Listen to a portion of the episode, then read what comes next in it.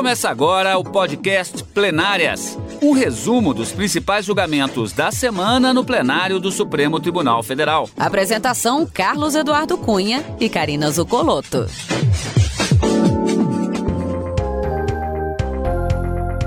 Hoje com os principais momentos das sessões dos dias 2, 4 e 5 de agosto de 2021. Por que três sessões?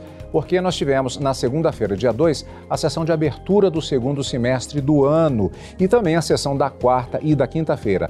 Todas caracterizadas por julgamentos que foram chamados, inclusive a primeira sessão da segunda-feira, dia 2.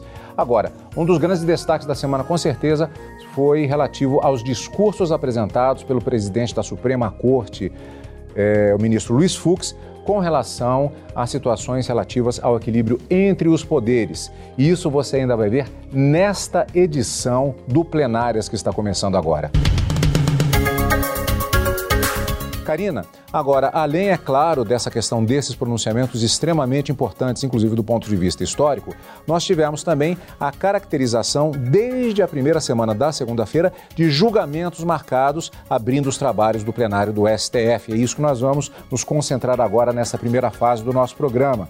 Nós tivemos, portanto, julgamentos que não foram encerrados, mas temas importantes já marcados pauta adiantada pelo ministro presidente da Corte para todo o semestre, embora nem todos os dias já estejam é, é, com a, aquele julgamento especificamente marcado, mas já com muita expectativa já nessa abertura dos trabalhos do segundo semestre de 2021. É isso aí, Cadu. O ministro Luiz Fux já estabeleceu, já divulgou no finalzinho do ano passado quais seriam esses processos que podem vir a julgamento no plenário ao longo deste segundo semestre e, cumprindo a pauta nesta semana, trouxe a julgamento a retomada de uma arguição de descumprimento de preceito fundamental da relatoria do ministro Gilmar Mendes, cujo julgamento já havia sido iniciado em junho de 2021, com a apresentação do relatório e sustentações orais, e na sessão extraordinária da segunda-feira, a apresentação do voto do relator ministro Gilmar Mendes, com continuidade na quarta, não obstante o julgamento tenha sido interrompido em razão de um pedido de vista do ministro Dias Toffoli. Nós já temos quatro votos nessa ação pela, pela procedência da ação e a declaração de inconstitucionalidade de decisões e interpretações judiciais que aplicam a chamada, a chamada ultratividade das normas coletivas. Nós vamos explicar um pouquinho o que vem a ser isso. E também na quinta-feira houve o início de um julgamento, mas que não foi concluído em razão da suspensão antecipada da sessão plenária da quinta-feira, em razão do discurso, como você disse, do ministro Luiz Fux sobre esse equilíbrio entre os poderes eh, judiciário e executivo. Mas foi iniciado o julgamento na quinta-feira de um recurso extraordinário em que se discute se é possível que um fiador que dê como garantia num contrato de locação comercial o seu único imóvel, o chamado bem de família, se esse imóvel pode ou não ser penhorado, apesar de essa, essa indicação do bem a ser penhorado, a garantia deste contrato ter sido de iniciativa própria, iniciativa voluntária. Essa é a grande discussão desse recurso extraordinário, em que só tivemos o relatório do ministro Alexandre de Moraes, sustentações orais uma outra oportunidade, o julgamento volta para a conclusão deste tema. Então, foram dois temas, um retomado e um iniciado, mas nenhum ainda de julgamento finalizado. Vamos acompanhar o que é que foi discutido até agora, então, nessa questão sobre a ultratividade das normas coletivas de trabalho, Cadu. E isso é só o início, Karina, já que o segundo semestre do ano de 2021 começou com a expectativa de vários temas em destaque para julgamento pelos ministros do Supremo Tribunal Federal. Vamos conferir na reportagem de Marta Ferreira. Para assegurar a previsibilidade, a segurança jurídica, o conhecimento das ações do tribunal e valorizar a colegialidade, o presidente do Supremo Tribunal Federal, ministro Luiz Fux, divulgou antecipadamente o calendário de sessões e os principais temas pautados para o julgamento nas sessões plenárias marcadas para este segundo semestre de 2021. O mês de agosto marca a retomada do julgamento de ações penais pelo plenário. Devem ser analisadas três ações contra o ex-deputado André Moura sobre atos de improbidade administrativa. O plenário também deve julgar recurso extraordinário que trata da definição do Estatuto Jurídico Constitucional das relações de posse das áreas de tradicional ocupação indígena. Em setembro, deve ser julgado recurso contra a decisão que vedou a possibilidade do presidente Jair Bolsonaro prestar depoimento por escrito em inquérito que apura suposta interferência do presidente da República na Polícia Federal. Também está prevista a retomada do julgamento que vai decidir se o crime de injúria prescreve ou não. No mês de outubro, deve ser retomado o julgamento da ação direta de inconstitucionalidade ajuizada contra o chamado Orçamento Impositivo para a Saúde. Em novembro, estão na pauta ADIs, que tem como objeto o marco legal do saneamento. Também está previsto o julgamento de ações que questionam dispositivos do pacote anticrime que criaram a figura do juiz das garantias. E no último mês do ano, os ministros devem analisar o inquérito que trata do chamado quadrilhão do PMDB no Senado. Os ex-senadores Edson Lobão, Romero Jucá e Valde Halpe e os senadores Jader Barbalho e Renan Calheiros são investigados por condutas enquadradas em tese no tipo penal de associação criminosa. Muitos dos processos já previstos para esse segundo semestre já têm alguns dias previstos para julgamento, mas essa, essa previsão é móvel, o julgamento, porque inclusive o julgamento pode começar num dia, como aconteceu nesta semana, prosseguir em uma data posterior ou, por exemplo, num caso de pedido de vista, ele ser remarcado para sessões lá na frente. Algumas pautas também ainda não foram divulgadas em relação a alguns dias, mas isso sempre pode ser conferido, inclusive, no próprio site do Supremo Tribunal Federal. E o presidente do Supremo Tribunal, ministro Luiz Fux, também anunciou que 94% das pautas selecionadas para o plenário da Corte neste segundo semestre estão vinculadas com um ou mais objetivos de desenvolvimento sustentável da Agenda 2030 das Nações Unidas. E na primeira sessão deste segundo semestre, como já dissemos, no dia 2 de agosto, já havia previsão de julgamentos. E o plenário do STF retomou o julgamento da ação em que a Confederação Nacional dos Estabelecimentos de Ensino questiona uma súmula do Tribunal Superior do Trabalho. A norma estabelece que as cláusulas previstas em convenções ou acordos coletivos integram os contratos individuais de trabalho, mesmo depois de expirada a validade. Marta Ferreira acompanhou. A Confederação Nacional dos Estabelecimentos de Ensino questiona interpretação da Justiça do Trabalho no sentido da incorporação das cláusulas coletivas ao contrato de trabalho individual, conforme estabelecido na súmula 277 do Tribunal Superior do Trabalho.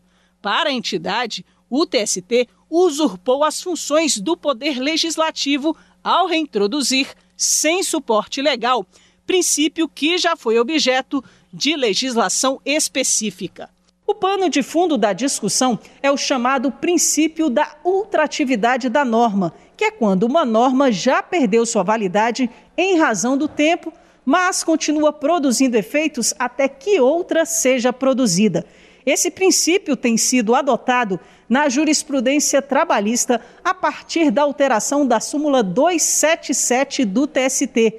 Por esse princípio, cláusulas dos acordos coletivos ou convenções coletivas já com prazo de validade expirado devem integrar os contratos individuais de trabalho e somente podem ser modificados ou suprimidos por meio de novo acordo ou convenção coletiva. Na primeira sessão plenária do semestre, o ministro Gilmar Mendes, relator da ação, agora como decano da Corte, destacou que a reforma trabalhista vedou a ultratividade. Ele votou pela procedência da ação, considerando inconstitucional a súmula 277 do TST e, assim, vedando a ultratividade de normas coletivas.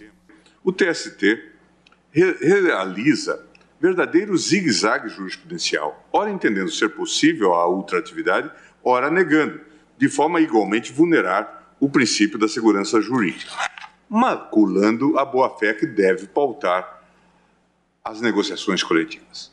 Sem precedentes ou jurisprudência consolidada, o TST resolveu, de forma repentina, em um encontro do tribunal para modernizar sua jurisprudência, alterar dispositivo constitucional, do qual flagrantemente não se poderia extrair o princípio da ultratividade das normas coletivas.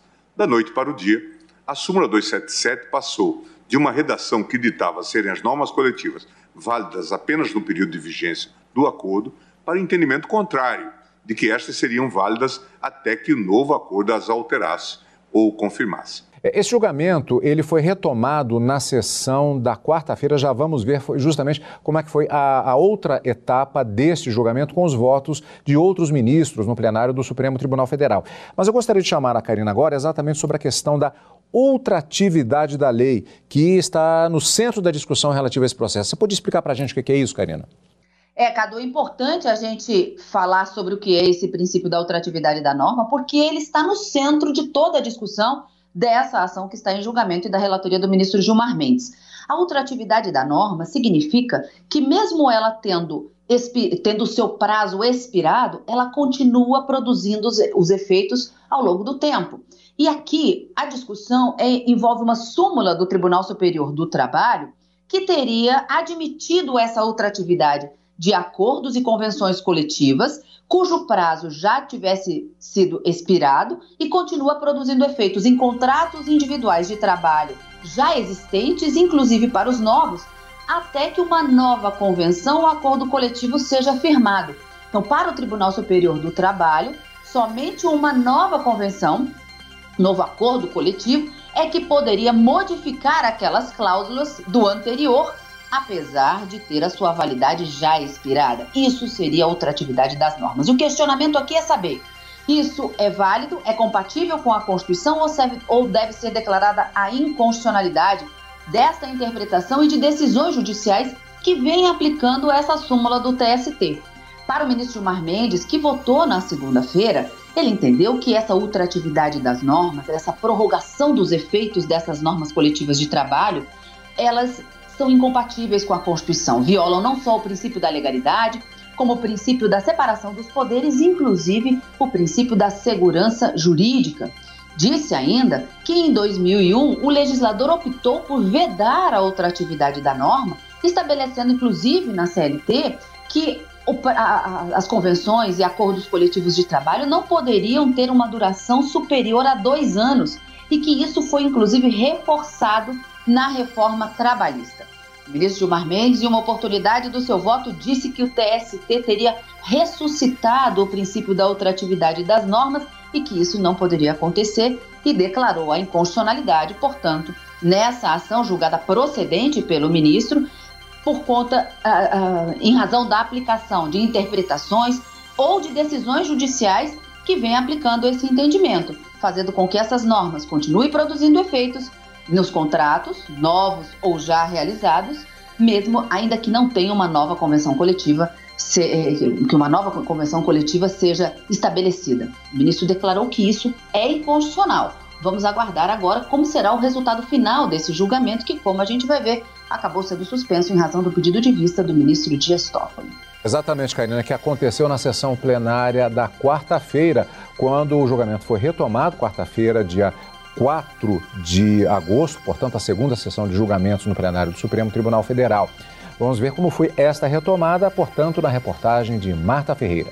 Na retomada do julgamento, o voto do relator foi seguido pelos ministros Nunes Marques, Alexandre de Moraes e Luiz Roberto Barroso. Vejo na ultratividade dois problemas que desfavorecem os empregados e que não os favorece. O primeiro é que é a ultratividade, ou seja, fazer com que um eventual benefício dado em acordo coletivo vigore para além do prazo estipulado, geralmente um prazo máximo de dois anos, é um desincentivo ao empregador dar o benefício porque ele não sabe como é que vai estar a vida dele daqui a dois anos. E, portanto, ele não quer se vincular para além de um determinado é, período. E acho que outra consequência é que, se ficar oneroso demais, ele vai demitir, em lugar de, de, de poder cessar um benefício que ele não era obrigado pela Constituição ou pela legislação a dar. A divergência foi aberta pelo ministro Edson Fachin, que destacou que o ordenamento jurídico brasileiro garante ao trabalhador direitos sociais blindados contra o retrocesso e que o STF já havia decidido a favor da ultratividade anteriormente. Entendo que é o caso de reconhecer-se a constitucionalidade do disposto no enunciado 277 do TST, na redação que vigora desde 2012, praticamente há 10 anos. As normas constitucionais que parametrizam a discussão ora em pauta foram densificadas por diversos momentos legislativos conformadores dos respectivos direitos, de modo que essas normas constitucionais não devem ser consideradas de forma isolada. A ministra Rosa Weber também votou pela improcedência do pedido, mas antes disso, ela entendia que a ação não era cabível porque já havia perdido o objeto e não deveria ser julgada pelo plenário. Depois do pedido de vista do ministro Dias Toffoli, o julgamento foi suspenso. E aqui uma nota: nesta sessão da quarta-feira, o presidente ministro Luiz Fux anunciou que o Supremo deve retomar as sessões presenciais do plenário a partir de setembro. Desde abril do ano passado, as sessões estão sendo feitas por videoconferência, em razão da pandemia da Covid-19. O plenário do Supremo Tribunal Federal iniciou na sessão desta quinta-feira, dia 5 de agosto, o julgamento do recurso extraordinário sobre a constitucionalidade da penhora de bem de fiador em contrato de locação comercial. O Supremo Tribunal Federal vai decidir se é constitucional a penhora de bem de família de fiador dado em garantia em contrato de locação comercial. Em recurso extraordinário, é questionada uma decisão do Tribunal de Justiça de São Paulo que manteve a penhora de um imóvel, único bem da família do fiador, para a quitação do aluguel de imóvel comercial. Segundo o TJ, não seria aplicável ao caso a decisão em que o plenário do STF havia se manifestado pela impossibilidade da penhora do único bem da família do fiador na locação comercial. Os ministros reconheceram a repercussão geral do tema, que passará a valer para outros casos que aguardam julgamento. Um dos argumentos do advogado do devedor é que o TJ paulista não observou a distinção entre contratos de locação residencial e comercial. Não podemos subjulgar e penhorar o direito à moradia em contratos que pesem e versem sobre iniciativa privada, como é o caso das locações comerciais. Nesse raciocínio, o direito fundamental à moradia, direito constitucional à moradia, como igualmente considerado como cláusula pétrea, tem sua assegurada, tem sua aplicabilidade imediata. Já o advogado do credor argumentou que reformar a decisão do Tribunal de Justiça pode ser um estímulo à inadimplência. No caso concreto, o fiador fez a garantia, mas quando chamado a errar compromisso, não, apresentou oposição. Ou seja, ofereceu um bem em fiança já disposto a não honrar o compromisso. O Procurador-Geral da República se manifestou pela procedência do recurso. O direito fundamental à moradia, em sua dimensão negativa, assegura ao indivíduo o direito de não ser privado de maneira indevida e arbitrária de uma moradia digna. Na dimensão positiva, impõe-se ao Estado o dever de adotar medidas que assegurem a proteção de um patrimônio mínimo. O julgamento será retomado na próxima sessão com o voto do relator, o ministro Alexandre de Moraes. Bom, mas tem mais coisas, tem mais acontecimentos nas sessões plenárias desta semana. Vamos começar com o início da sessão plenária da própria quinta-feira, dia 5 de agosto, quando o presidente do Supremo Tribunal Federal, ministro Luiz Fux, anunciou o lançamento da publicação de estudos científicos da Corte, a revista Suprema. Reportagem de Demétrios Crispim. A Suprema, Revista de Estudos Constitucionais, é um periódico científico semestral realizado pelo STF, destinado à publicação de artigos, traduções, resenhas e entrevistas inéditos da área jurídica. Ao fazer o lançamento oficial, o presidente da Corte, ministro Luiz Fux, destacou a importância da participação do Supremo Tribunal Federal nas principais redes de produção científica nacionais e internacionais. As instituições públicas e este tribunal devem estar sempre com os olhos e ouvidos abertos para um diálogo atento com os membros da comunidade acadêmica. Essa via de comunicação se faz presente justamente por meio da publicação de estudos que tragam oxigenação aos debates jurídicos do país. O primeiro número conta com 12 textos de 19 autores nacionais e estrangeiros. O ministro Fux anunciou ainda o segundo edital de chamamento de artigos para o próximo número. Dessa vez, além dos artigos de fluxo contínuo, também serão recebidos artigos que tratem da atuação das instituições no enfrentamento à pandemia da Covid-19 é importante que nosso periódico, ao mesmo tempo em que constitua uma ferramenta de veiculação de informações e dados, seja capaz de articular e fomentar debates atuais. Nosso primeiro periódico científico carrega consigo os valores descritos na Agenda 2030, elaborada pela Organização das Nações Unidas comprometendo-se com a inclusão da diversidade de gênero e de raça em seu conteúdo e também na composição do corpo editorial e de parecerista. A primeira edição está disponível na página do Supremo Tribunal Federal na internet. Vamos fatiar um pouquinho os acontecimentos agora desta primeira sessão de trabalhos do plenário do Supremo Tribunal Federal no segundo semestre de 2021. Nós vamos voltar a sessão plenária de abertura do segundo semestre do ano na segunda-feira, dia 2 de agosto. Logo no início da sessão, o presidente da Suprema Corte, ministro Luiz Fux, fez um discurso no qual falou sobre democracia, harmonia entre os poderes da República e o respeito à Constituição. O ministro Luiz Fux abriu o discurso afirmando que nunca é demais lembrar que a Constituição é a âncora do Estado democrático de direito e que deve guiar todos os poderes da nação o Supremo Tribunal Federal, seja nos momentos de calmaria, seja nos momentos de turbulência, tem cumprido seu papel de salvaguardar a Constituição, atuando em prol da estabilidade institucional da nação, da harmonia entre os poderes e da proteção da democracia, sempre pelo povo e para o povo brasileiro.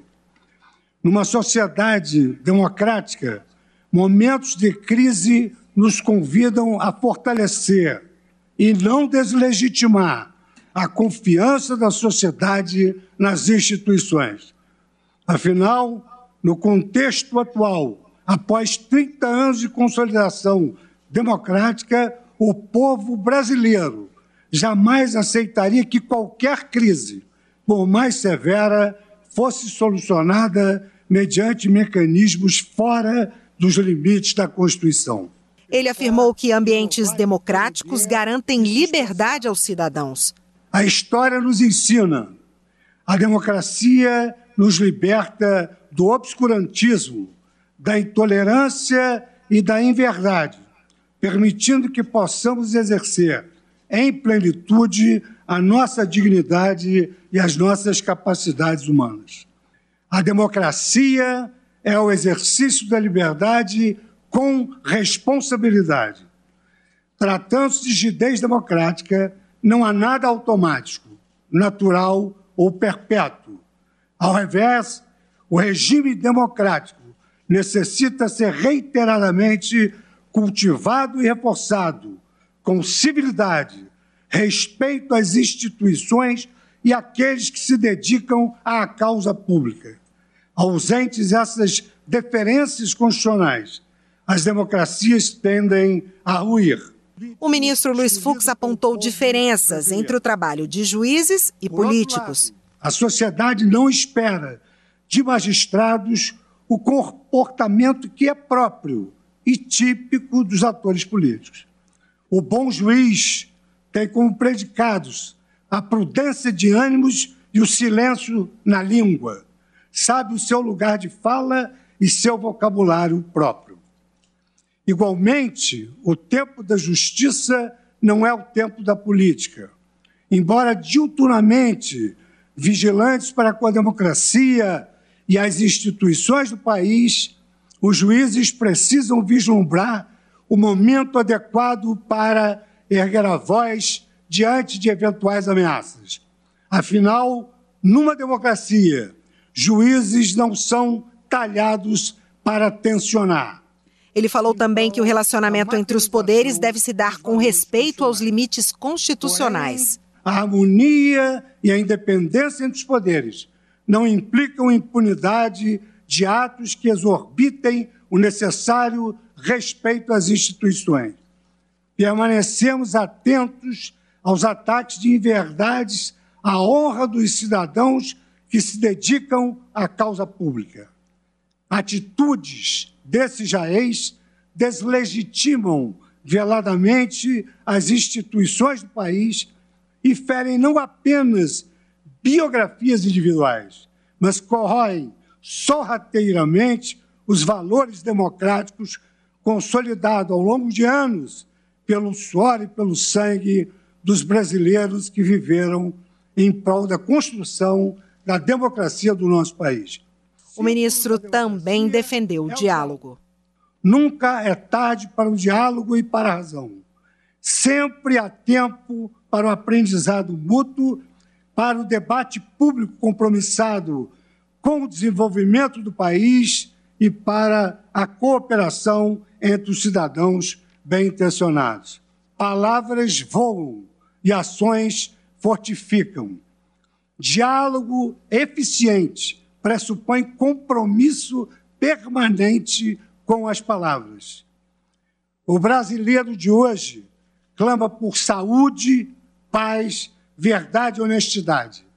Não deseja ver exacerbados os conflitos políticos. Quer a democracia e as instituições em pleno funcionamento. Não quer polarizações exageradas. Quer vacina, emprego e comida na mesa. Saibamos ouvir a voz das ruas para assimilarmos o verdadeiro diálogo que o Brasil, nesse momento tão sensível, reclama e deseja. Nós, do Supremo Tribunal Federal, ainda quando nossas atuações tenham que ser severas, jamais abdicaremos os nossos deveres e nossas responsabilidades. No exercício do nosso nobre mistério constitucional, trabalharemos para que, onde houver hostilidade, construa-se respeito, onde houver fragmentação, estabeleça-se diálogo, e onde houver antagonismo, estimule-se cooperação. Foi apenas a primeira abordagem no plenário do Supremo Tribunal Federal sobre a questão dos ataques da Suprema Corte na semana. Ao final da sessão da última quinta-feira, dia 5 de agosto, o presidente do Supremo Tribunal Federal cancelou a reunião entre os chefes de poderes que havia sido anunciada em julho. No discurso, o ministro Luiz Fux disse que alertou o presidente Jair Bolsonaro sobre os limites do exercício do direito da liberdade de expressão e o respeito entre os poderes. O presidente do STF afirmou que a decisão foi tomada diante de reiteradas ofensas e ataques do presidente da República a integrantes da corte e também da divulgação de interpretações equivocadas de decisões do Supremo e de questionamentos sobre a lisura do processo eleitoral. Assista agora na íntegra o discurso do presidente do Supremo Tribunal Federal. Como presidente do Supremo Tribunal Federal, alertei o presidente da República, em reunião realizada nesta Corte, durante as férias coletivas de julho, sobre os limites do exercício do direito da liberdade de expressão, bem como sobre o necessário e inegociável respeito entre os poderes para a harmonia institucional do país. Contudo, como tem noticiado a imprensa brasileira nos últimos dias, o presidente da República tem reiterado ofensas e ataques de inverdades a integrantes desta corte, em especial os ministros Luiz Roberto Barroso e Alexandre Moraes, sendo certo que quando se atinge um dos integrantes, se atinge a corte por inteiro.